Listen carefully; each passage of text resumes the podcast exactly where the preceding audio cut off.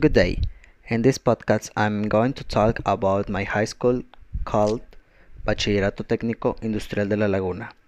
It is a very good option to have your high school and a technical degree. Make up your mind. Thank you. We learned a lot in the workshop. I know a lot about my career. There are many engines in the workshop. In the workshop, we make many models of car system has the best mechanic teachers. It has many branches of development and technology. We are a great family. There is a lot of trust here. We have a technical career specialized in internal combustion machines. It is the specialty with more years in the institution. We do tuning service. In internal combustion, there is a lot of work. Oh, internal combustion is the best specialty.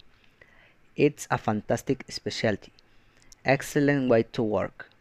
We have engines with new and old technology. There's always work because cars will still exist. We are a family that supports. Finally, relates to other specialties, for example, electricity systems and machine tools. This was a bit of my institution. Thank you very much for listening to this podcast.